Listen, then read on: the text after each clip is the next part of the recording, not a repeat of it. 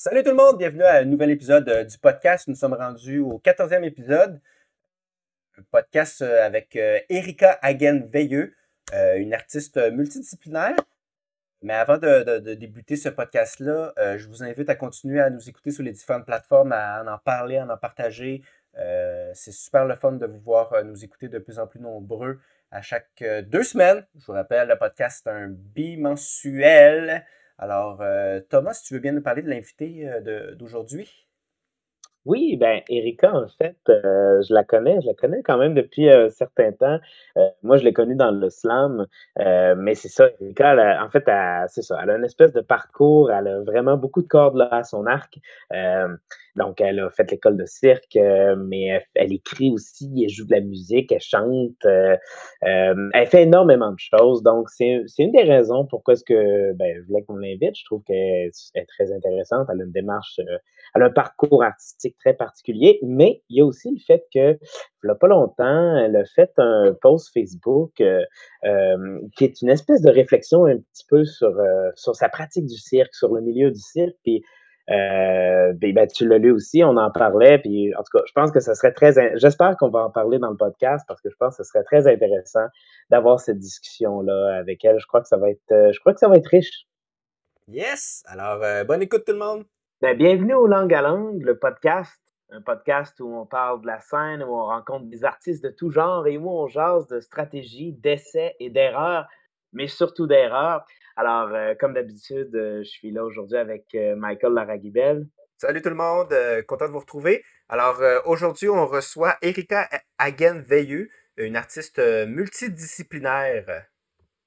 Salut! Heureuse d'être là. Donc, c'est le podcast Le Langue à Langue, puis on part ça tout de suite.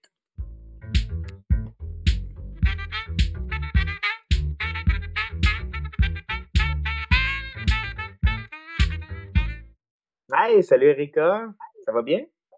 Allô, oui, bonsoir. Heureux d'être là.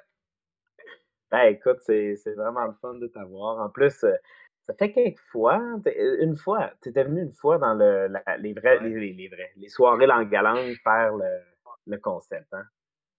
C'est ça? Oui, effectivement, euh, il y a quelques années, je l'avais fait. Je m'étais prêtée au jeu. je pense que c'est une des choses les plus terrifiantes que j'ai jamais faites. ah ouais? Ah ouais, à ce point-là? Euh, je me rappelle d'avoir été euh, assez euh, très nerveuse, puis surtout pour la partie du stand-up. Il a fallu que je me répète c'est juste la comédie, il n'y a personne qui va mourir. c'est une des choses les plus difficiles que tu as trouvées, mais tu en fais plusieurs affaires aussi, là. Pour les gens qui connaissent pas. Oui, Effectivement, j'ai un peu le pied dans la porte de plusieurs, euh, plusieurs différentes expressions artistiques. Puis euh, j'aime ça me promener un peu partout euh, sur la map du milieu culturel à Québec, certainement. Puis pour les gens justement qui ne te connaissent pas nécessairement, est-ce que tu voudrais peut-être nous faire un petit résumé? Tu n'es pas obligé de partir de la maternelle, là, mais un petit résumé là, de ton parcours un petit peu, là, de ton parcours artistique, de où c'est parti, où ça va, euh, ce que tu as rencontré, vite, vite, là, si ça va. Oui, euh, ben avec plaisir. Euh, en fait, moi, je suis artiste de cirque de formation. Donc, j'ai complété, j'étais dans la cohorte de 2017 de la formation professionnelle de l'École de cirque de Québec, qui, qui offre une formation en art du cirque en collaboration avec le Cégep Limoilou. Donc, euh, c'est comme un peu un, c'est un deck en fait, mais euh, spécifié en art du cirque. Donc, euh, j'ai eu la chance d'être étudiante au sein de ce programme-là. Puis, sinon, en parallèle à ça, moi, j'ai toujours beaucoup aimé la lecture, l'écriture. Donc, euh, j'ai continué euh, un peu de manière autodidacte à développer euh, ma plume, surtout au niveau poétique. ça serait vraiment drôle de lire des, anciens poèmes que j'ai écrits. un peu gênant, surtout. Mais donc, ça fait longtemps là, que je développe un peu ma parole poétique d'une manière un peu plus, tu sais, avec vraiment les mots et quand j'ai découvert le slam il y a quelques années, là, je me suis mis à, plus m'engager dans l'événement euh, orale de l'écriture euh, poétique, donc vraiment dans la performance euh, aussi pas strictement l'écriture euh, en solo. Euh, puis sinon, à part de ça, j'ai aussi beaucoup fait de musique quand j'étais jeune. Puis un peu de par mon contact avec la poésie, euh, je me suis mis à vouloir écrire la musique, écrire des chansons. Euh, donc, euh, j'ai comme développé aussi cette euh, facette-là de, ben de, ma, de ma pratique. Puis, ça fait que présentement, j'ai un peu des projets qui soient euh, juxtapose ces différents éléments-là, ou sinon qui sont souvent aussi un peu euh, dans le milieu spécifique euh, du slam ou de la musique ou du cirque, ça, ça se chevauche pas tout le temps. Là. Euh, par exemple, j'ai un groupe de musique qui s'appelle Bleu Kérosène, puis on travaille fort présentement pour continuer à avancer malgré la COVID-19, mais mais est-ce que euh, voilà. Euh, est-ce que tu es euh, interprète aussi dans le groupe ou juste musicienne puis tu composes les chansons? ouais, je suis la chanteuse du groupe, en fait. Donc, j'écris les chansons euh, qui sont réarrangés par euh, mon grand frère. c'est un band de famille, entre autres. Puis, euh, on est cinq musiciens, puis c'est ça. Donc, je fais partie des musiciens, mais c'est moi qui crée le matériel de base qu'ensuite on retravaille ensemble, ouais. OK, puis... voilà un peu un survol. Ouais, non, mais ouais, on pourrait faire un podcast pour chaque, chaque partie. Ouais. mais et moi, je serais curieux de savoir comment est-ce que tu, tu, tu, tu, vois ça un peu le. Parce que tu nous as présenté un petit peu chaque parcours, mais si on prend par exemple le spectacle que tu as présenté avec, avec, avec Maude euh, je connais Maud, j'ai oublié ça, c'est malaisant. Maud, Maud Boutin-Saint-Pierre. Maud Boutin-Saint-Pierre, ouais. je la connais en plus. Ah, je suis désolé, Maud. Je pense que c'est l'actrice de l'enregistrement. Euh, mais dans, dans ce show-là, il y a quand même plusieurs. Euh, tu sais, il y a plusieurs disciplines, dans le sens qu'il mm-hmm. y a des moments de cirque, il y a des moments de poésie, des moments un peu de musique. Fait que je suis curieux de voir, euh, parce que c'est ça, tu nous présentes ça un peu séparé, mais j'ai l'impression que dans ce que tu fais, à un moment donné, ça, ça se rencontre un peu, mmh. ces différentes, euh, différentes disciplines-là. Oui, ben, en fait, moi, je pense que ce qui m'a vraiment enchantée du milieu du cirque au départ, là, quand j'ai commencé à m'impliquer euh, dans le milieu du cirque puis à, avoir la piqûre euh, quand j'étais adolescente, c'est que je sentais euh, à ce moment-là que c'était un milieu qui avait peut-être moins de définition préexistante sur c'était quoi être artiste de cirque. Donc, moi qui ai toujours bouffé la scène là, de, de tout à plusieurs égards, j'ai fait full de théâtre quand j'étais au secondaire, puis la musique, puis tout ça, tu c'était comme, il me semblait un lieu idéal pour trouver finalement la forme d'art, qui me permettait d'être tout ça. Puis, éventuellement, en, évoluant dans ce milieu-là, j'ai constaté que, c'était pas aussi il y avait quand même certaines définitions qui existaient euh, à l'intérieur de ce milieu-là. Puis encore une fois, j'étais comme, OK, ça me définit pas tout à fait euh, nourri euh, dans toutes mes facettes artistiques comme je le voudrais. Donc, de là est venu l'intérêt vraiment pour le développement de justement des projets qui permettraient d'explorer les frontières de, de mes différents intérêts artistiques avec d'autres artistes qui avaient les mêmes curiosités ou en tout cas des curiosités connexes par rapport à l'exploration de qu'est-ce que qu'est-ce que ça ça fait quand euh, on mixe nos manières de créer, quand on, on explore euh, euh, ces ces formes d'art-là dans un même show, est-ce que ça doit être compartimenté ou est-ce qu'on réussit à décloisonner ça un petit peu? Ou, tu sais, quelles règles on peut briser puis quelles règles on voit qui sont là pour rester puis et tout et tout?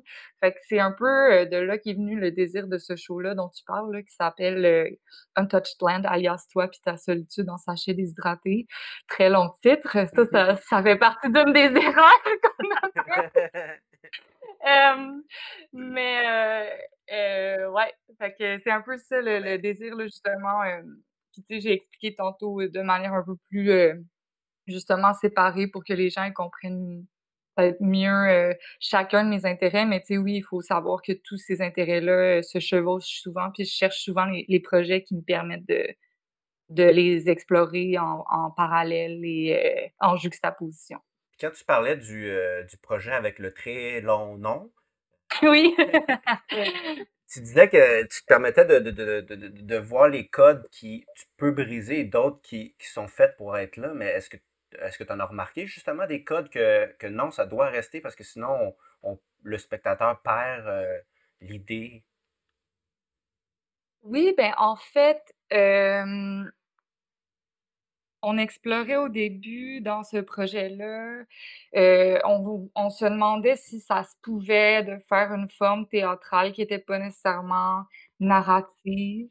On se demandait c'était quoi un objet théâtral qui n'avait pas une, histoire euh, comme telle, qui était créée de bulles poétiques ou de bulles euh, de réflexion.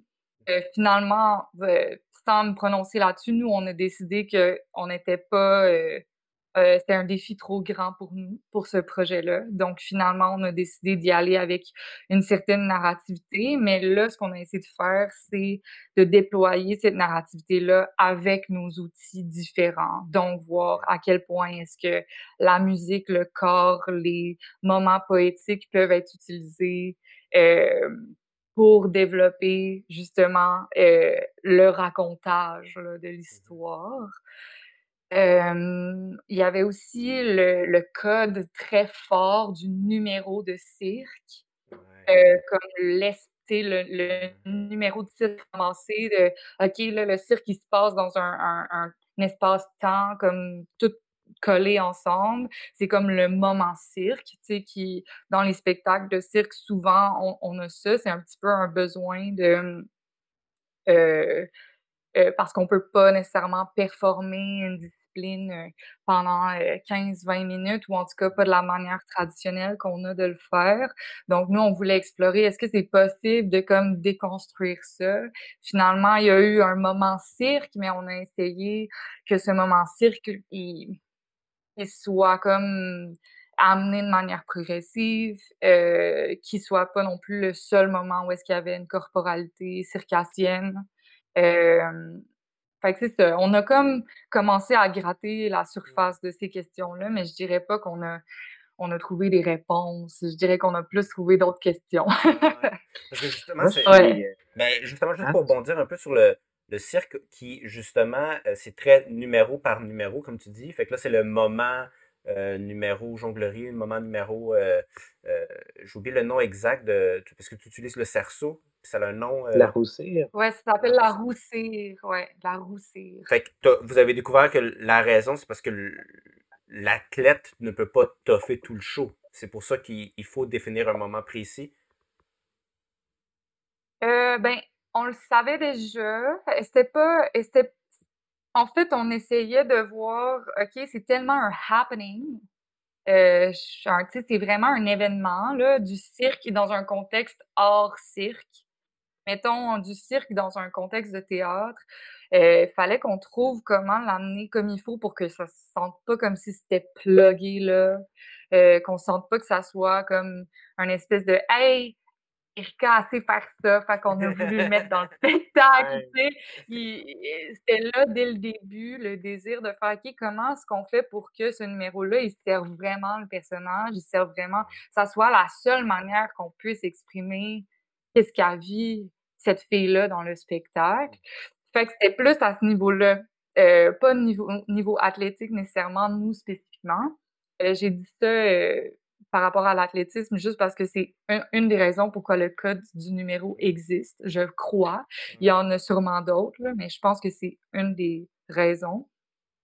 Puis là, nous, on voulait savoir, OK, en plus, dans un contexte où est-ce qu'on est le cirque va popper encore plus parce que c'est pas un contexte où est-ce qu'on s'attend à ce qu'il y ait du cirque nécessairement de la même manière à si, on veut voir un spectacle spécifiquement pour ça. Euh, comment ensuite on peut l'insérer d'une manière qui est moins euh, euh, un peu comme collé là, puis qui est vraiment nécessaire à l'histoire. Moi, je serais curieux euh, par rapport à, ça, tu sais, ben là, en fait, euh, par rapport à ton la, présentation finale que tu as faite à l'école de cirque, moi, une chose que j'ai trouvée intéressante, c'est quand, moi, je serais curieux d'apprendre un petit peu sur ton rapport avec la roussire, parce que, euh, comme tu t'approches de la roussire, puis on dirait que, on dirait que c'est un personnage, la roue. En tout cas, c'est comme ça, moi, je l'ai vu, mais tu sais, la manière que tu l'approches, que tu as des hésitations, tout ça, euh, je serais curieux d'apprendre, de comprendre un petit peu ton, la manière que justement tu intègres un, objet comme ça, qui est un partenaire de jeu, mais tu sais, comme tu lui donnes une espèce de vie. Donc, je serais curieux d'apprendre un petit peu ton rapport avec la roussire, euh, comme euh, c'est quoi pour toi, puis c'est comment tu l'approches sur scène, en fait. Mmh. Puis comment ça a peut-être évolué aussi. Ouais, ouais, ouais. c'est vraiment une belle question je pense que pour les gens qui euh, sont pas nécessairement dans le milieu du cirque, euh, une des, belles choses à savoir, c'est que, euh, tu sais, là, tantôt, on parlait de la création de numéros. Ce code-là fait en sorte que dans le monde du cirque, il faut qu'on qu'on imagine un univers très concis, un peu comme un slam. Il faut que ça fit dans un nombre de temps précis, puis il faut qu'on crée un monde euh, pour que le public puisse embarquer avec nous euh, sans que euh, on ait besoin de tout un spectacle pour échelonner notre univers artistique. Euh, en plus, ça dépend de, chaque spectacle, mais ça peut arriver qu'on a juste comme une vitrine de 7 minutes pour être nous sur scène puis faire en sorte que le public ressente quelque chose de nous. Donc, ça dépend des artistes nécessairement, mais je pense qu'il y a une tendance à vouloir développer, tu sais, OK, relationnellement, c'est quoi que je fais là? Avec mon appareil de cirque. Il y a nécessairement un besoin de créer un rapport avec l'appareil. pour moi, spécifiquement, euh, pense que mon rapport avec la roue, euh, bon, techniquement, si on parle en termes vraiment techniques, la roue cire, c'est un appareil qui, euh, une fois euh, que je, je, lui donne une énergie, euh, c'est un objet qui continue à bouger même si je le lâche. c'est euh, au niveau moteur là, du truc, là, mmh j'y donne un élan, elle va continuer. Donc moi, j'ai au travers au fur et à mesure euh, du développement de ma, mon identité euh, de, de, gestuelle et tout avec la roussire, j'ai comme développé de plus en plus euh, le désir de, de démontrer ça, tu sais, puis aussi de d'honorer le fait que c'est un peu un partnership, mmh parce que oui, l'objet est statique sans moi, mais l'objet aussi, une fois que je lui donne une certaine énergie euh, continue à exister euh, jusqu'à temps que la force motrice euh, disparaisse là, de l'objet. Mmh. ça, je trouve que c'est super intéressant, puis qu'il y a plusieurs artistes de cirque aussi qui explorent un peu ces dimensions-là, dépendant de leur appareil, puis qu'est-ce qui est possible avec leur appareil spécifique. Là, mais je, je sais que c'est quand même des dimensions qui se font explorer de, de, diverses manières dans le monde du cirque. Et comment tu, comment tu t'évolues avec cet objet-là, euh, là, je comprends que ton rapport, euh, mettons, émotionnel que tu essaies de transmettre au spectateur va, va s'améliorer ou tu vas trouver des nouvelles techniques, mais euh, tu côté ben, utilisation de l'appareil, une fois que tu peux-tu continuer à développer des techniques d'utilisation ou. Ouais, ben, comment tu approfondis ce rapport-là, dans le fond, c'est un peu ça.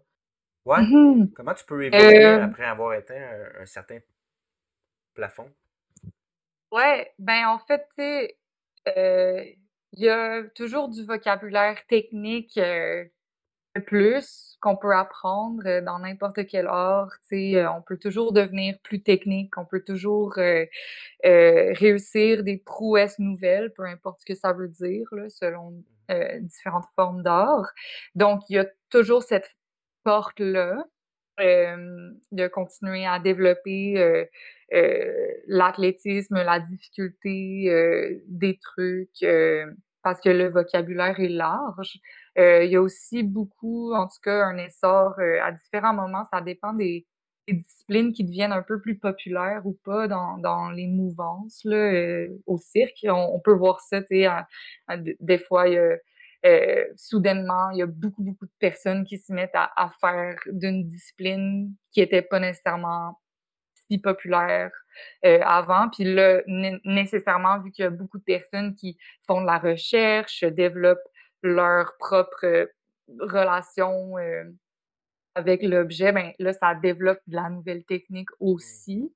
Heu, personnellement, moi, ce que je fais, c'est, heu, que j'essaie de continuer moi, ce que j'aime, c'est faire de la recherche de gestuelle. Heu, je dirais pas que je suis une technicienne comme d'autres artistes le sont. Chacun a un peu ses ses forces, heu, et ses champs d'intérêt. Heu, pas que la technique m'intéresse pas, mais c'est pas, heu, je dirais que c'est pas comme mon, heu, number one, mon numéro. 1 sur la liste. Pas ta priorité, heu.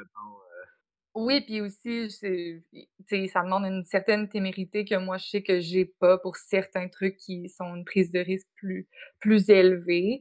Heu, fait qu'en fait, moi, la recherche que je fais puis qui me permet de continuer à évoluer, c'est, heu, vraiment dans, heu heu, justement, heu, la différente recherche, heu, de mouvements avec l'objet, aussi, tu sais, une grande, richesse dans, heu, le fait de s'inspirer du travail des autres, puis d'entrer en contact avec d'autres par des ateliers ou par, heu donc je dirais que c'est ça la manière de continuer le rapport, puis qu'à un moment donné, on peut pas, tout seul dans notre coin comme non plus, évoluer, sans fin. Fait qu'il y a comme l'importance aussi de se nourrir soit de d'autres arts, de d'autres milieux comme moi je le fais, puis que je le ramène aussi par rapport au cirque ou de d'autres même d'autres disciplines de cirque qui, heu heu, il y a des gens qui sont bons en plusieurs choses, puis ensuite ils peuvent tout prendre de, hem, ce qu'ils apprennent au contact de certains appareils ou certaines disciplines de cirque pour ensuite les ramener puis bonifier, mmh, une discipline ou l'autre, tu sais, ouais. Mmh. Puis, heu, là, on parle on parle beaucoup du du cirque, mais, heu, puis der mais dernièrement, en parlant de cirque, tu as fait un post Facebook, en fait, heu, où, tu exprimais vraiment, c'était une espèce de de réflexion quand même, quand même importante sur ta pratique, sur le milieu du cirque, tout ça. Mmh pourrais-tu peut-être vite, vite, nous en nous en parler un petit peu? Puis moi, je serais curieux de savoir comme qu'est-ce qui a changé entre parce que, tu sais, dans ta réflexion, tu parles de quand tu as commencé à voir ça comme un rêve, le cirque, tout ça. Puis comme qu'est-ce qui a fait qu'éventuellement, tu en es arrivé à cette réflexion-là? Peut-être si tu pouvais juste la résumer un peu puis nous expliquer un petit peu le parcours de ta réflexion, si ça te va, là? Oui, tout à fait, en fait, la publication, décrivait un peu, le rapport, et à la fois très beau que, heu, j'ai moi personnellement comme artiste de cirque avec le cirque, mais aussi le rapport un peu toxique qui peut exister à l'intérieur de ce milieu-là. Puis aussi, heu, c'était comme un une ouverture à la conversation parce que c'est pas des choses qui sont nécessairement beaucoup discutées, heu, dans le milieu du cirque. On a tendance à à beaucoup, hem, parler de notre gratitude, heu, immense de pouvoir faire ça, d'avoir, heu, accès à à ça, puis, heu, de pouvoir, heu, tu sais, entre guillemets, «vivre ce rêve». Heu, par contre, je trouve que le fait de de d'en parler dans ces termes-là, ça efface un peu les complexités qu'il peut y avoir, puis ça romantise Mmh. encore une fois, sais, un peu les milieux artistiques comme ça nous arrive souvent de faire. Puis je trouve que c'est quand même important de venir parler des nuances, tu sais, moi je parlais dans cette publication-là de du fait que je trouvais ça difficile qu'il y ait pas de plus de conversations, heu, sur, heu, hem c'est comment on prend soin de nous quand on se blesse, comment ça nous affecte vraiment profondément, euh, le rapport à la productivité, aussi le rapport, euh, les dynamiques qui existent, les dynamiques euh, racistes ou grossophobes ou, ou euh, homophobes et sexistes qui peuvent exister aussi dans notre milieu à l'image de la société. Là, on n'est pas un, un milieu îlot là, de ce qui se passe. Mmh. donc, j'ai une publication qui invitait aux réflexions par rapport à ça, puis qui euh, se terminait un peu sur euh, la réflexion qu'on peut, euh, on peut aimer le cirque et s'aimer aussi, puis que ça devrait pas être un ou l'autre, puis qu'on devrait respecter, peut-être travailler à respecter un peu plus les différentes corporalités, les expériences vécues de chacun. Puis dans le fond, je trouvais ça important de de parler de tout ça. Ça m'est venu un peu c'était un peu un c'était pas très réfléchi dans le sens que c'est des réflexions que j'ai depuis longtemps, mais je me disais pas: «Ah, je vais écrire ça depuis longtemps», comme un peu venu un soir. Puis, je pense que, tu tu demandais Thomas qu'est-ce qui a changé entre, quand j'avais 16 ans puis là, maintenant, là, presque 10 ans plus tard. ben, je pense qu'il y a le le contact très continu avec un art, euh, le fait de, de le vivre quotidiennement, euh, ça fait en sorte que ça ça peut pas rester dans cet idéal-là. Quand on a euh, quand on est ado, on peut aussi très facilement idéaliser, euh, se projeter dans un lointain qui où est-ce que tout est parfait, c'est rose bonbon, c'est le rêve, vivre ça, puis éventuellement ben on, on rentre dedans puis on se rend compte de certaines dynamiques qui aussi en évoluant on fait ah ben mes priorités changent ou euh, la manière d'interagir avec cet art là même change là tu euh, en étant artiste je pense que ça serait vraiment comme inquiétant si on n'avait pas d'évolution dans notre manière de notre rapport tu sais. Donc ça quand tu te dis ah qu'est-ce qui s'est passé c'est plus que tu je suis j'ai évolué dans ce qui m'est ce qui était important pour moi. J'ai aussi constaté que le cirque nourrissait pas, comme j'ai dit tantôt, chacune des facettes qui sont importantes pour moi. Donc, euh, de me rendre compte de ça, ça m'a aussi permis d'être peut-être un petit peu plus, d'avoir un pas de recul, euh, puis de vouloir euh, ouvrir cette conversation-là en disant, ah, tu sais, comme on, on, a beaucoup de travail à faire aussi, puis prenons soin de nous. Mmh. Moi, en lisant ta réflexion, je me suis demandé, puis c'est la question que je me suis demandé. Je me dis, est-ce qu'il y a une place pour la vulnérabilité dans le cirque, en fait? Tu sais, parce que, tu ça, tu parles, euh, tu sais, justement des blessures, tu parles aussi des, des tu sais, que ça semble un peu restreint avec les, tu sais, justement, tu parlais de, bon, le grossophobie ou des choses comme ça. Je me dis, est-ce qu'il y a une place pour une certaine vulnérabilité dans le cirque ou, ou c'est très rigide ou c'est, tu sais, moi, je sais pas, je pratique pas ça, mais on dirait, moi je le sentais comme un cri du cœur pour qu'il y ait une place à cette vulnérabilité-là. C'est un peu comme ça que je l'ai pris. Mmh. Ben, tu sais, je pense que dans tous les milieux artistiques, il va y avoir des créneaux euh, où est-ce que ces explorations-là se font, existent, euh, sont revendiquées, puis des créneaux est-ce que ça l'est moins?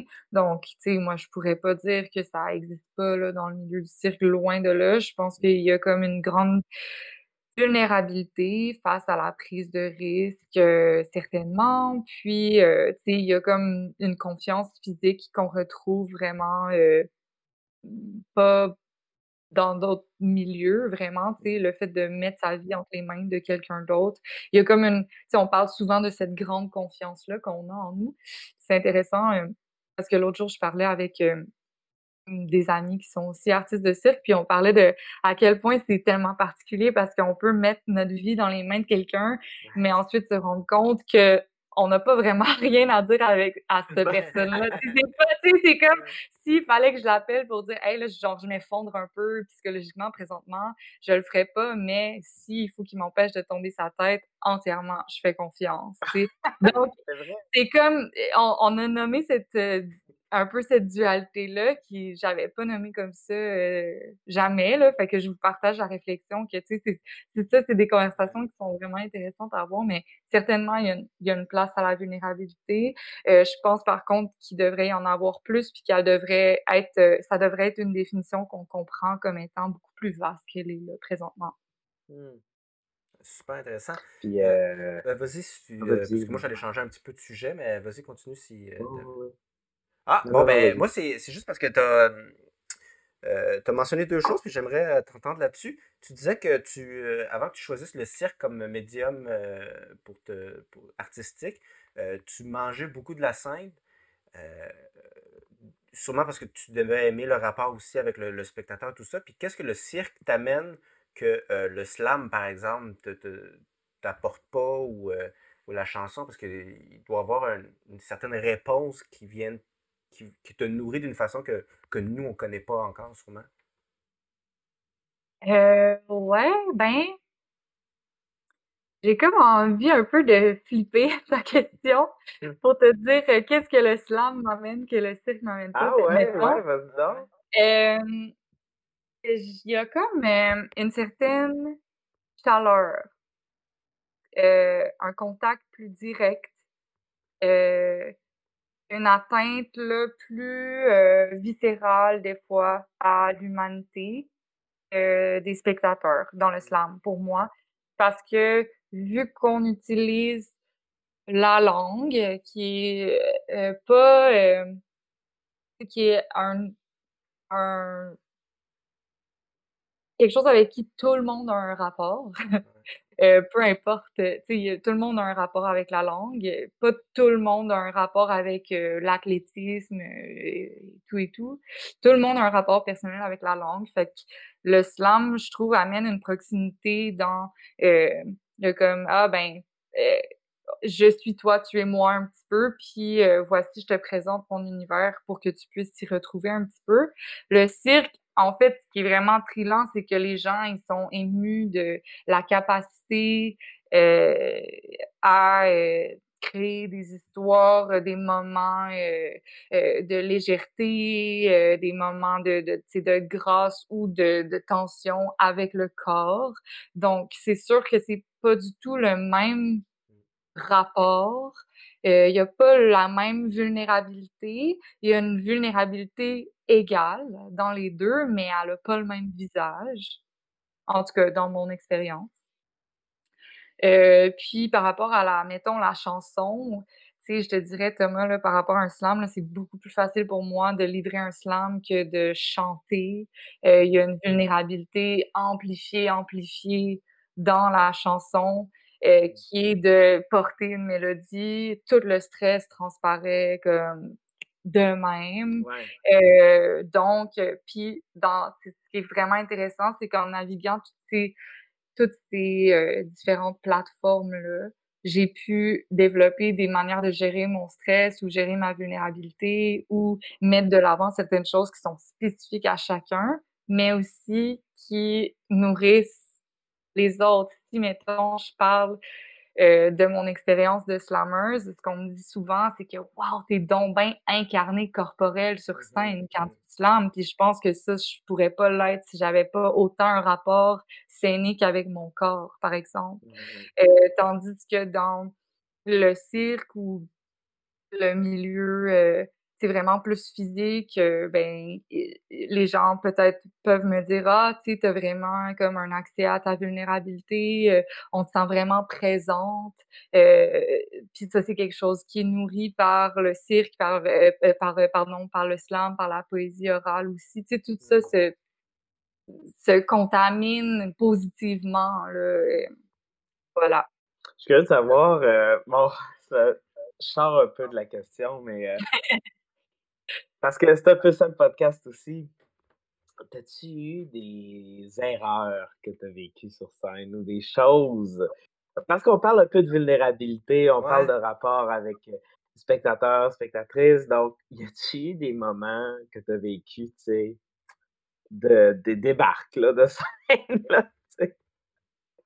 Ouais, ben c'est vraiment intéressant parce que, mettons, euh, je peux vraiment te décrire des moments où est-ce que j'ai littéralement piqué des débarques, là, comme Ouais, physiquement, à cause du fait de faire du cirque, là. Tu sais, Ouais. si je pense à une performance de, de mon premier contrat professionnel, c'était l'été, euh, c'était, tu sais, c'était un horaire de fou. On faisait euh, trois, quatre shows par jour de comme 30 minutes. C'était euh, aux États-Unis dans un dans un parc d'attractions. Donc, c'était comme une job, euh, tu sais, un, premier, euh, premier contact avec euh, le, la scène professionnelle. Puis, je pense que c'était comme le troisième spectacle de la journée. L'avant-dernier, peut-être, il faisait super chaud. Puis, j'ai littéralement, genre, je suis tombée, mais dans tous mes trucs. Mettons que j'avais comme 10 trucs dans mon numéro, mais genre, je suis pas juste comme, je suis pas juste ratée. J'ai genre tombé comme sur le cul dans chacun, sur les genoux, tu sais, tout raté, que je ratais jamais, là, c'était honteux, là. J'ai pleuré après, là, j'étais comme, oh mon Dieu, je suis vraiment, genre, pas une Mais tu sais, je me suis relevée, j'ai fait le quatrième show, ça a bien été, tu sais, euh, dans le monde du cirque, à cause de la prise de risque, on le sait, là, que, tu sais, on c'est sûr qu'on va rater à un moment donné, mais que ça va vouloir dire on rate un truc. Fait que, mmh. tu sais, puis il y a certaines disciplines où est-ce que quand tu rates, euh, tu te pètes plus la gueule que d'autres. Là. mais ouais, fait que ça, mettons, pour comme répondre à ta question, est-ce que tu as déjà pris une débarque de scène? littéralement. littéralement tombé en bas de la scène, mais quand même euh, relativement tombé beaucoup, euh, certainement. Sinon, euh, au niveau d'une prise de débarque comme plus euh, le fait de comme lancer une proposition puis que ça soit pas bien reçu euh, je dirais pas que ça m'est arrivé là, de manière euh, majeure majeure. Je, je me rappelle d'avoir fait certains moments où est-ce que je, chantais ou quoi que ce soit, puis que ça se passait moins bien, que mais jamais vraiment, euh, j'ai pas encore vécu. Je pense que ça va arriver sûrement, ou en tout cas si je continue à vouloir prendre des risques. euh, j'ai jamais vécu, tu sais, de de, de, de, de offrir une proposition puis que ça soit vraiment mal reçu. Euh, j'ai vécu à un moment donné dans une présentation euh, des étudiants à l'école de cirque pour euh, leurs parents, puis tu sais, comme les présentations publiques, on les appelle. J'ai une, une amie à moi qui m'avait demandé de l'accompagner par un slam. Elle faisait un numéro de sang en même temps que moi, je slamais au début. Puis son numéro était, traitait vraiment de, de, la culture du viol et tout et tout. Puis elle m'a demandé de livrer un de mes textes par rapport à ça. Donc, c'est ça que j'ai fait, mais euh, le public, euh, je pense que certaines personnes qui se sont levées sont parties parce qu'ils trouvaient ça choquant, que euh, les propos que je pouvais avoir ou c'est le, fait de, de, parler de ça dans un événement de cirque ou quoi que ce soit je dirais pas que c'est piqué une débarque, là. Genre, moi, je me suis dit, bon, ben, s'ils sont partis, c'est parce que euh, il y avait quelque chose qui les a rendus inconfortables, puis il faut peut-être qu'ils investiguent là-dessus, là. Mais. Euh, ouais. c'est plus ceux qui ont pris la débarque, je crois. Ouais, c'est ça. Mais sinon, euh, ouais, tu sais, je dirais pas euh, des réelles débarques, là, de, de me dire, OK, là, genre, faut vraiment que je repense mes affaires ou il faut comme que j'accepte que ça soit pas bien reçu, mes affaires. Mm. Mm. Puis euh, moi, j'aimerais savoir, euh, c'est quoi ton, ton, ton, justement, ton, ton, ton rapport avec le spectateur? Comment tu le, comment tu le perçois quand tu montes sur scène, autant pour slammer que sur le cirque? Est-ce que tu as un minding différent pour les différents arts ou tu as un minding spécifique? Parce que comme, comme on dit que tu es incarné, fait que tu dois arriver avec un. Je sais pas, une prestance, une façon de voir le spectateur, puis tu rentres, puis you go with the flow. Ouais, ben, en fait, c'est intéressant. Euh, à date, là, je dirais que la seule, vraiment, le seul projet qui était profondément multi que j'ai fait, c'était vraiment Untouched Land, alias toi, puis ta solitude en sachet déshydraté.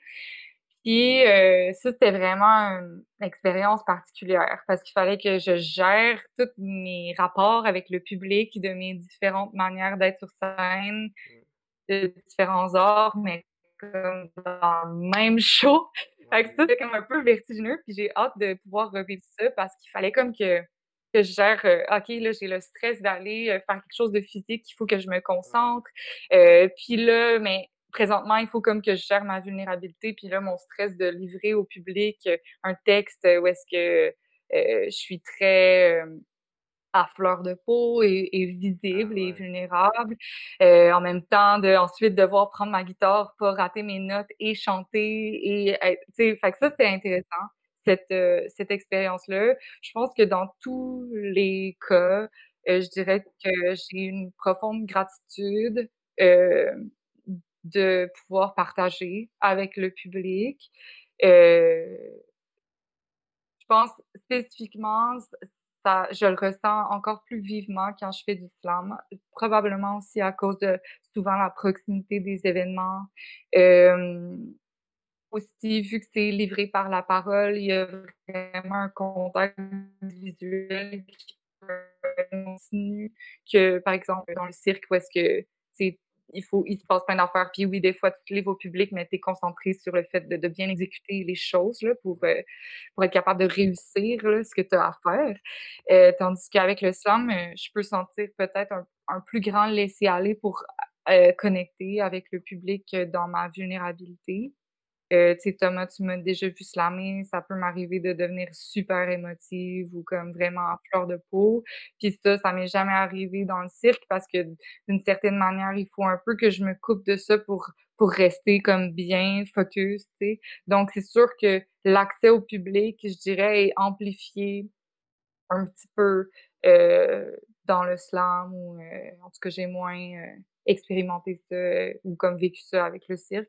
Quoique il y a comme un, un plaisir vraiment immense à performer, à, à faire euh, la roussir. Puis tu sais, les moments de grâce, euh, les, les plus beaux moments de grâce que j'ai eu en cirque, c'est quand moi je connectais vraiment beaucoup avec mon plaisir de d'être là, de faire ce que je faisais, puis le plaisir de l'offrir aussi vraiment, heu, donc je dirais, il y a comme une une gratitude puis, heu, le désir de de mo de d'offrir ce que je peux, tu sais, de puis de d'avoir la confiance d'être reçu, je pense aussi. Ça, c'est important. Mais euh, est-ce que euh, dans le cirque, comme tu es tellement concentré dans les mouvements et l'exécution, est-ce que tu as le temps de vivre euh, les réactions des spectateurs? Heu, certainement, ça tu sais, ça je pense que La la chose qui peut arriver avec le cirque, c'est qu'une fois que tu sais, tu as confiance, il faut que tu focuses pour faire tes choses, mais mais tu as confiance en tes capacités de le faire, là, aussi, tu sais, c'est ça reste pas tout le temps au même niveau de difficulté. À un moment donné, heu, Mhm. tu sais ce que tu as à faire, puis tu l'exécutes. Puis c'est là qu'il y a quand même la liberté de de recevoir la réaction du public. Tu sais, il faut faut faut vraiment je sais pas si vous avez déjà vu des shows de cirque, mais souvent, il y a comme un rapport avec l'in l'intervention, l'applaudissement, qui est beaucoup plus actif que dans d'autres milieux parce qu'il y a comme la prouesse athlétique. Donc les gens, ils veulent applaudir quand ils voient quelque chose qui les impressionne. Puis des fois, dans des numéros où est-ce que, heu, c'est moins bâti pour créer ça, là, parce que c'est ça qui se passe aussi, c'est qu'on peut dire: «OK, là, j'ai bâti mon numéro, je sais que là, les gens, ils vont applaudir» parce que je peux prévoir comment le public reçoit mon ma proposition. Mais des fois, mettons, avoir monté des des numéros qui sont moins axés sur justement, heu, le fait de présenter peut-être un un moment où applaudir, on on sent que des fois le public, il sait comme pas, heu, parce qu'il veut il veut vraiment applaudir, mais il se sent, heu, fait que là, ça, c'est vraiment intéressant de Il jouer veut avec comme pas te ça. déranger, mais en même temps, il, il veut s'exprimer. Oui, exact, exact. Donc des fois, tu sais, dans certains contextes, heu, selon, heu, tu sais, où on performe ou pour quel, heu, quel genre de spectacle, quelle compagnie, la clientèle, on va nous dire: «OK, ben, tu sais, là, il faut mettre un petit peu plus de l'avant les trucs, faut laisser respirer pour que les gens, ils se sentent comme: «OK, je peux applaudir maintenant, puis je peux montrer mon engagement». Heu, puis tu sais, inversement, ça peut être vraiment intéressant aussi d'essayer de sortir, heu, le cirque un peu de cette, heu, de cette contrainte-là, puis voir l'explorer, tu sais, un peu plus comme, heu, comme, par exemple, un une pièce de danse ou quelque chose comme ça, où est-ce qu'on on on est engagé, mais on n'est pas obligé de montrer, heu, qu'on a perçu l'effort, tu sais, avec un applaudissement. On est juste comme présent là, happé par, heu, par la proposition.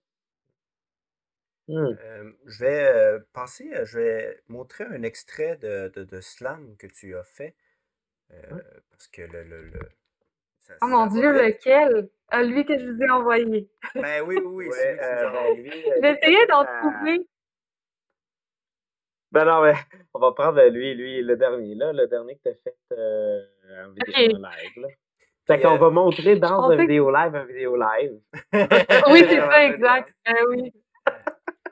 Tu sais, quand c'est rendu ça, les références qu'on a, c'est que ça fait peut-être longtemps qu'on est en confinement.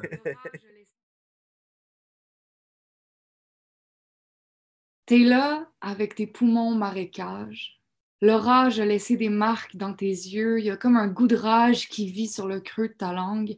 Ça goûte la pâte à dents aux cerises dégueulasse chez le dentiste. Justement, tu voudrais que l'hygiéniste te drille des plombages dans le creux de tes mains tristes pour qu'au moins tu puisses avoir des pouvoirs de Dragon Ball pour péter les caméras des touristes venus quêter les cartes de Pokémon dans le kiosque de ta bouche, ceux qui touchent tes parcs nationaux de leurs doigts humides, qui éclaboussent leur Pepsi partout sur ta détresse acide. Aujourd'hui, ton corps est une cartouche vide. Pikachu is dead, puis le courant passe juste plus. En gros, tu te sens un peu comme de la marde. Tu regardes des séries de drag queens sur Netflix en te disant que tous ces gars-là sont bien plus chicks que toi. Aujourd'hui, tu ne crois plus au Père Noël. Tu te sens plus comme un motel en faillite à quelque part sur la 138. Mais comme toujours, tu t'écœures à force de mariner dans ta tristesse liquide. Tu veux recoloniser d'amour ton corps apatride. Fait que tu sors le peroxyde pour te reteindre une armure de grand rorcal, puis tu fais exploser le bocal. Tu dévoiles tes yeux de leur burqa opaque. Tu te désinfectes le regard dans les craques du ciel. L'oxygène appelle son bon chum, Monsieur Net, puis à eux deux, ça passe trois, quatre Swiffers sur les parois rocailleuses de tes poumons de plastique pour chasser les motons de mucus qui s'écrasent entre tes briques thoraciques. Puis tu cherches des petites phrases inspirantes sur Internet pour les écrire en fluo sur le dedans de tes paupières.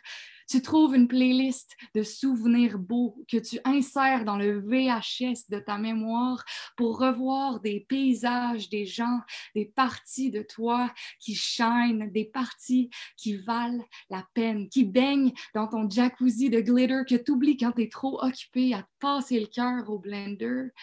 Puis tu payes 5 piastres et demi pour une boîte de clémentines. Tu comptes toutes les manger une par une. Tu es sanguine, splendide et abyssale. Tu t'épluches la peau comme on décape un vieux banc d'église en lâchant un cri de cathédrale dans le parking, tout le lait et le beau qui se french dans la moelle de tes os. Tu dévores le fruit, ton cœur épluché, ça goûte bon. Ça goûte le son de toi qui respire encore. Merci. Oh! Hey, moi, je suis, je suis curieux de savoir. euh, ça fait longtemps que je me pose la question. C'est quoi tes. c'est- non, mais non, non, non, mais c'est quoi un peu. c'est Comme, il y a plein d'affaires. C'est quoi tes inspirations pour l'écriture? Est-ce que tu as des poètes que tu aimes plus que d'autres ou des. Puis, euh, c'est quoi un peu ton procédé d'écriture? Y a-tu. Parce que, tu sais, je trouve tellement que quand, quand tu. Quand tu nous livres tes textes, t'as une espèce d'énergie de. Tu sais, t'as comme une espèce de flow ininterrompu. Tu t'amènes les images. Tu sais, est-ce que. Je suis curieux de savoir un petit peu, c'est quoi tes inspirations? C'est quoi ton. Quoi ton. Vite, vite, ton approche de l'écriture? Est-ce que, est-ce que, est-ce que ton expérience de la scène ou du cirque euh, influence ou peut-être ça influence pas du tout ton, ton, ton écriture? Je suis curieux de t'entendre euh, là-dessus. Euh, perds ben. réponse. enfin avoir la réponse! Hey, ça fait longtemps qu'on se connaît quand même, là. Euh, Ouais. ben, en fait, euh, les poètes que j'aime beaucoup, euh, c'est des poètes qui, comme on peut sûrement le, le deviner de mon écriture, c'est les poètes qui sont des poètes de, des images. Euh, tu sais, je dirais que j'ai tellement eu une immense opportunité de pouvoir euh, travaillé avec Marie-André Gill pour un, mentorat avec Première Ovation art littéraire. Mmh Puis avant et pendant et après, là, j'ai, je triple sur son monde, son univers. Il y a comme une vraiment une, une chose dans le banal qui est tellement magnifique et pris pour on a fait du beau avec rien là c'est, c'est vraiment quelque chose qui, que j'admire énormément je dirais pas que j'ai plein de poètes que j'ai que j'apprécie beaucoup j'ai des recueils que j'ai beaucoup beaucoup aimés. Des Expo Habitat de Marie-Hélène Voyer j'ai trouvé ça excellent. J'ai beaucoup aimé La dévoration des filles de Catherine Lalonde c'est vraiment dans la fable poétique ce que je trouve qui est vraiment aussi, tu sais, je pense que j'aime ça, la création des mondes. Euh, les gens qui ont un univers super distinct. Euh, moi, dans mon processus d'écriture, c'est différent si j'écris un poème ou un slam. Ça, c'est super différent. Un poème, il n'y a pas la même. Euh, un slam, vu que je, je sais que c'est une forme plus longue qu'un poème, souvent, il faut comme que je pogne initialement, il faut comme que je pogne un, élan dans mmh. quelque chose, même si j'écris pas le slam au complet, euh, puis que je le réécris, puis que je change presque tout, euh, ce que j'ai écrit initialement, il faut comme, il faut comme que la première, faut comme que j'ouvre la porte là à cette abondance là Mmh euh, puis ensuite, euh, je fais un gros travail de réécriture, je fais un gros, un gros travail de phonétique, euh, puis de rime non parce que j'écris pas en vers, mais quand j'écris mon premier jet de slam, j'ai pas nécessairement le l'oralité en tête. Ça reste que c'est super oral, mais après, je viens le repeaufiner pour qu'il soit vraiment plaisant pour l'oreille, que les choses s'emboîtent bien mais oui, il faut qu'il y ait comme un, tu tu dis, là, ça, il y a comme un flow continu, mais il y a comme aussi, il faut qu'il y ait cet élan-là. Je peux pas écrire un slam phrase par phrase. Comme, faut comme que le, le désir mmh initial de c'est quoi ce sujet-là, que souvent je sais pas sur quoi je vais écrire avant d'écrire. il faut comme, des fois oui, là, un petit peu, mais souvent c'est comme vraiment me brancher sur une sensation plus qu'un un sujet, tu sais, puis là, s'il y a quelque chose qui émerge, euh, on a tous un peu nos thèmes récurrents, là, mais ouais, donc je dirais, puis pour un poème, ben là, je peux me permettre de comme plus, c'est, ça peut être plus lent, des fois ça s'écrit tout seul, mais des fois aussi comme je marine, comme je m'assois là, puis je me dis ah phrase par phrase, tu sais, parce que la chute arrive beaucoup plus vite, puis le, le monde est tellement plus petit que il y a comme on dirait que je me permets de plus prendre le temps de le déposer, puis aussi euh, je sais que je vais pas le livrer de la même manière, donc euh, euh, ouais, je dirais, je sais pas si ça répond à ta question. Ben, à quel moment il s'inscrit dans ton corps? Le, tu sais, cet d'élan-là dont tu parles, je comprends, il part de l'écriture. Puis à quel moment, dans, j'imagine, quand tu le travailles, euh, est-ce que c'est est-ce que est-ce que c'est juste au moment où tu arrives sur scène ou c'est il y a comme un moment où le texte devient comme grandé dans le corps? Tu sais que le texte n'est plus juste un texte, que le texte. Tu comprends ce que je veux dire? Le texte est total. Ouais, ouais, ouais. Euh, ben, quand je réécris, je, je lis beaucoup à haute voix mon texte. je, je, là, quand j'accroche sur quelque chose, ah, non, ça, j'aime pas ça. Puis là, je change. Puis là, plus en plus, il devient comme bien imbriqué ensemble. Plus en plus, le beat, pas le beat, là, parce que pour ceux qui m'ont pas entendu slammer, c'est pas un, slam qui a comme un beat comme on l'entend. C'est vraiment plus un. Non, mais il y a un rythme. Il y a un rythme, il y a, il y a une rythme. Ouais, il y a définitivement un, un aspect rythmique par le souffle aussi, quand je respire, puis tout. Mais ça, c'est comme, ça vient avec le fait, quand je dis de plus en plus, puis aussi, moi, j'aime beaucoup, beaucoup apprendre mes textes par cœur. une fois que je me mets à les apprendre par cœur, je les travaille avant. Souvent, je les dis dans ma douche. Euh, puis, euh, puis, quand je fais ça, euh, j'établis un petit peu, tu sais, les phrases, des fois, il faut qu'ils soient découpés rythmiquement pour fonctionner. Euh, tu sais, je fais pas juste lire comme si je lisais mon texte. Puis là, quand la rythmique s'installe euh, dans ma mémorisation, là, ça devient super corporel parce que c'est comme mmh. si le plus que je le connais, tu sais, ça devient comme euh, c'est plus comme réfléchi, ah, c'est quoi la, phrase qui vient après. Tout devient comme très euh, familier dans la manière de dire le texte, puis là, je peux vraiment me faire du fun dans comme mon intention avec, puis euh, dans... Euh, ouais, c'est ça. Là, ça devient vraiment amusant parce que là, ça devient une matière malléable, vraiment. Puisqu'à force de, de, de, répéter un, un, slam devant public, est-ce que, est-ce que tes intentions changent selon les réactions ou souvent ce que tu pratiques finit par être euh, ancré un peu? Euh, il y a définitivement quelque chose qui devient un peu ancré, euh, juste de par la. il y a comme des choses qui. Ce que, ce que les mots, ce que j'ai écrit me font, euh, oui, ça peut varier, mais l'intention du texte euh, va quand même rester le même avec certaines petites nuances.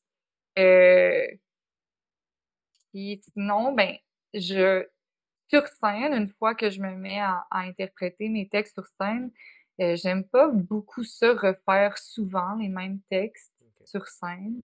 je vais les refaire, mettons, peut-être à l'intérieur une même saison. Là, si euh, quand ça m'est arrivé d'aller au Grand Slam, ben là, je vais reprendre mes slams de la saison. Mais j'aime pas vraiment. Je, moi, personnellement, puis euh, je, c'est vraiment purement personnel, je trouve que c'est euh, un peu de revenir de fois en fois avec souvent les mêmes textes. Il y a quelque chose là-dedans que je me dis, ah, ben, je réactualise pas vraiment ma parole. Puis même si j'ai écrit des textes qui, oui, j'aime encore, ça reste qu'il y a des choses que, qui sont plus euh, comment je les écrirais là, c'est pas nécessairement la manière que j'aborderais ces sujets-là. Euh, donc, il y a comme ouais, une sensation d'un peu comme de pas être tout à fait authentique euh, en revenant avec des mmh. vieux textes. donc, je dirais que mes intentions, oui, peuvent changer, mais tu sais, je fais pas mes textes trop souvent pour que là, finalement, euh, il y a comme ils deviennent euh, trop ancrés, je dirais. Et comment tu trouvais ça, le faire sur, sur Internet, sur Zoom? Eh ben, c'était cool. C'est sûr. Ben, tu sais, c'était cool l'opportunité de pouvoir partager ça. Puis je sais que euh, j'étais super reconnaissante à Slamès du Québec là, de m'inviter. Ça, ça, a été vraiment une belle soirée. Euh, c'est sûr qu'il n'y a pas euh, l'électricité corporelle euh, qui vient d'être en présence de ben, d'autres personnes. le contact visuel la proximité, la sensation de la respiration, les réactions minimes qu'on peut entendre, même, tu sais, le contact visuel, euh, c'est super important pour moi. Puis le fait d'être debout, comme là, j'étais assise là, quand j'ai slamé, puis moi, je, genre, je, bouge vraiment beaucoup quand je slame. Fait c'était différent. On le voit dans la vidéo, là, je gesticule beaucoup, mais d'habitude, là, je suis comme dans mes genoux, puis je suis proche de vraiment proche du monde de cette manière-là. Je pense que c'est ça aussi qui les gens euh, se souviennent de moi, c'est que je, vraiment, genre, je leur donne pas le choix d'être là avec moi parce que moi, je suis tellement là. Euh, Puis ça, ben, ça, peut juste moins, c'est juste moins possible avec un écran, juste de par la nature même du truc. Fait que c'est ça, c'est sûr que c'est pas pareil, mais je l'ai pas perçu comme étant une comparaison. J'ai juste vécu ça comme étant un autre, un autre euh, médium là, où m'exprimer. Puis euh, moi, j'ai euh, avant d'aller au défi, parce que c'est bientôt le temps de. oui, on est pas mal rendu. mais j'ai juste une dernière question parce que euh, durant la discussion, il y a eu beaucoup de euh, du, euh, du rappel à la vulnérabilité. Vulnérabilité. Voyons. Mm-hmm. bref, dans les différents médiums que tu utilises, les disciplines artistiques. Puis là, tu parlais aussi que quand tu as fait le défi de, de stand-up, ça a été la chose la, la plus terrifiante et la plus difficile. Est-ce que. J'ai peut-être exagéré un peu, mais. Est-ce que. Je pose la question, est-ce que c'est parce que il n'y a pas eu la, cette vulnérabilité-là? Est-ce que tu as moins été capable d'aller chercher cette capacité-là? Que tu peux avec les autres? Eh, mais. Eh, c'était vulnérable, mais complètement différemment. Là, vouloir faire rire les gens, euh, comme. Il y a comme une possibilité de, de du refus total de rire de la part des gens parce qu'ils trouvent pas ça drôle. Fait que, tu sais, tantôt, quand on disait être accueilli par le public, là, moi, là, je fais confiance absolument en ça, mais dans le stand-up, il faut comme que tu te prouves vraiment plus d'une autre manière. C'est ça que j'ai perçu de ma brève expérience de stand-up. pas que je vais faire un constat euh, comme si je pas bien, là. Mais moi, j'ai vécu ça de même, tu sais, quand tu dis parce qu'il n'y avait pas de vulnérabilité, au contraire, moi, je trouvais que la vulnérabilité était accrue, mais pas de la même manière. comme si, ouais, il fallait comme que je prouve j'étais là. Puis en plus, tu sais, qu'est-ce qui est drôle, c'est qu'il y a tellement le stéréotype que les femmes, c'est pas drôle. Puis là, moi, je me disais, oh mon Dieu, je vais faire une mauvaise réputation aux femmes qui sont hilarantes, tu sais. Et là, je me disais, il faut que je sois drôle. Il faut que je sois drôle. Mais tu sais, c'était vraiment une belle expérience là, parce que les gens étaient super généreux. De un, c'était un petit public, euh, ça aide. Puis tu sais, je pense que autant les, les euh, humoristes euh, qui étaient présents, sais, ils se sentaient aussi vraiment dans leur culotte d'aller faire des slams puis être vulnérables d'une autre manière. que, il y avait une appréciation là, pour le fait qu'on qu'on se trempe les pieds euh, dans l'univers de l'autre. mais ouais, c'est ça qui m'a fait peur, c'est euh, le fait de... J'ai l'impression qu'avec l'humour, la vulnérabilité se, montre d'une différente manière. Tandis que si moi j'arrive sur scène puis que je suis juste comme super vulnérable euh, d'une manière qui est confortable pour moi, je sais que les gens ils, vont en être reconnaissants parce qu'on n'a pas beaucoup accès à la vulnérabilité en public dans notre société. Mmh. Euh, mais avec l'humour, c'est pas le même genre. Donc, il y a moins la sécurité pour moi de me dire, OK, peu importe si ça va mal, les gens, ils, vont quand même apprécier que je me sois livrée, tu sais. Euh, c'est pour ça que je disais que c'était une des expériences les plus terrifiantes. OK. Mais justement, tu as fait un ben, défi avec le langue puis il y en a un autre ici. Oui, c'est ça. Mais, mais celui-là, il va être un peu moins peurant. Oui. C'est plus un défi euh, conceptuel. En fait, euh, ce qu'on va faire, c'est qu'à partir du bagage, c'est un peu là-dessus aussi qu'on va clore, à partir de ton bagage d'artiste, mmh on, va te, on va te demander, on va te proposer une nouvelle discipline ou une variante d'une discipline. Puis tu nous expliques un petit peu comme si, euh, du jour au lendemain, à partir du bagage que tu as, comment tu aborderais cette, euh, cette discipline-là? Donc, on fait juste en jaser, là. T'as pas à, faire quelque chose. donc, la discipline, en fait, qu'on te proposerait, tu en as probablement déjà fait un petit peu euh, de ça, mais OK, mettons, du jour au lendemain, tu deviens marionnettiste. Là, je suis curieux de savoir comment tu aborderais la marionnette, l'objet marionnette. tu sais, puis quel type de marionnette? sais, on peut aller genre de la marionnette euh, grandeur, grandeur euh, humaine, euh, style Bunraku, ou même la petite marionnette à gaine. donc, comment tu approcherais la marionnette? À quoi ressemblait ta nouvelle carrière en marionnette? Mais là, dans le fond, la question, est-ce que si, j'ai déjà créé des marionnettes, puis il faut que je me produise en spectacle, ou c'est comme là, genre, j'approche la, même la confection de la marionnette? ouais. Là, ben, euh, tu le prends dans le sens que tu veux. Mettons, à partir de demain, tu te startes une carrière de marionnette. OK. Euh, vite comme ça, comment tu aborderais ça artistiquement? À quoi, tu aimerais que ça ressemble? Ah, ça, c'est Comment tu aborderais la marionnette à partir de ce que tu es comme artiste? OK. Euh, je pense que ce serait full important pour moi de d'élaborer des marionnettes qui s'inscrivent dans un univers poétique et ludique. Donc, je pense que je créerais des marionnettes qui sont peut-être pas genre des marionnettes comme qui reproduisent un, humain. Tu sais, ça serait probablement plus des, des bêtes fantastiques ou euh, euh qui seraient des, des, des, objets comme qui ont un espèce de, de d'aura poétique juste à les mmh regarder, je crois. Euh, ensuite, je, enfin, je m'y connais vraiment pas en marionnette, je, mais je pense que il faudrait certainement apprendre à les manipuler. Euh, je pense que je ferais des grandes marionnettes, euh, soit comme euh, je, je connais pas non plus beaucoup les catégories de marionnettes là, mais tu sais, mettons les marionnettes un peu euh, que c'est comme presque sur des roues, tu sais, ça peut devenir comme vraiment euh, un, une entité à part entière euh, que tu es à l'intérieur. Tu le manipules. Okay, fait vraiment des, des constructions. Ouais, des grandes marionnettes, je pense. C'est ça qui, qui me parle dans les médias.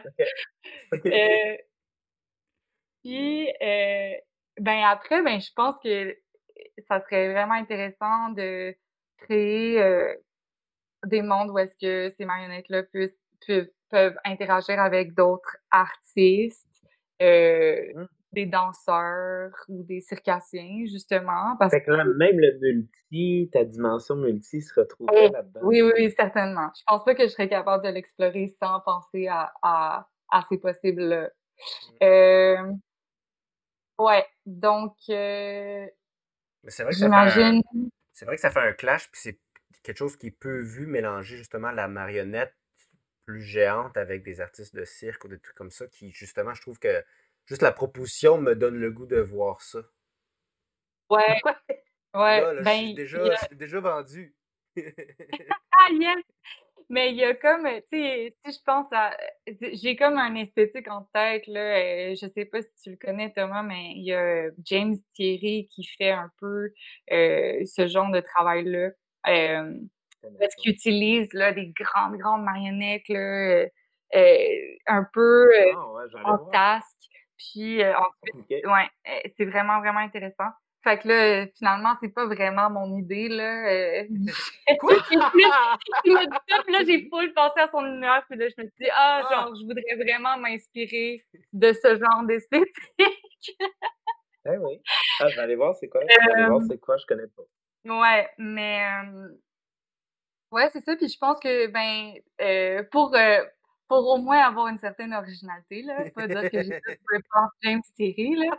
Euh, je, pense que, je pense que je voudrais quand même explorer euh, le, rôle de la parole poétique dans le rapport à la marionnette, que ce soit euh, une marionnette qui répond juste en musique avec quelqu'un qui lui parle en mots, ça pourrait être vraiment beau. Mmh.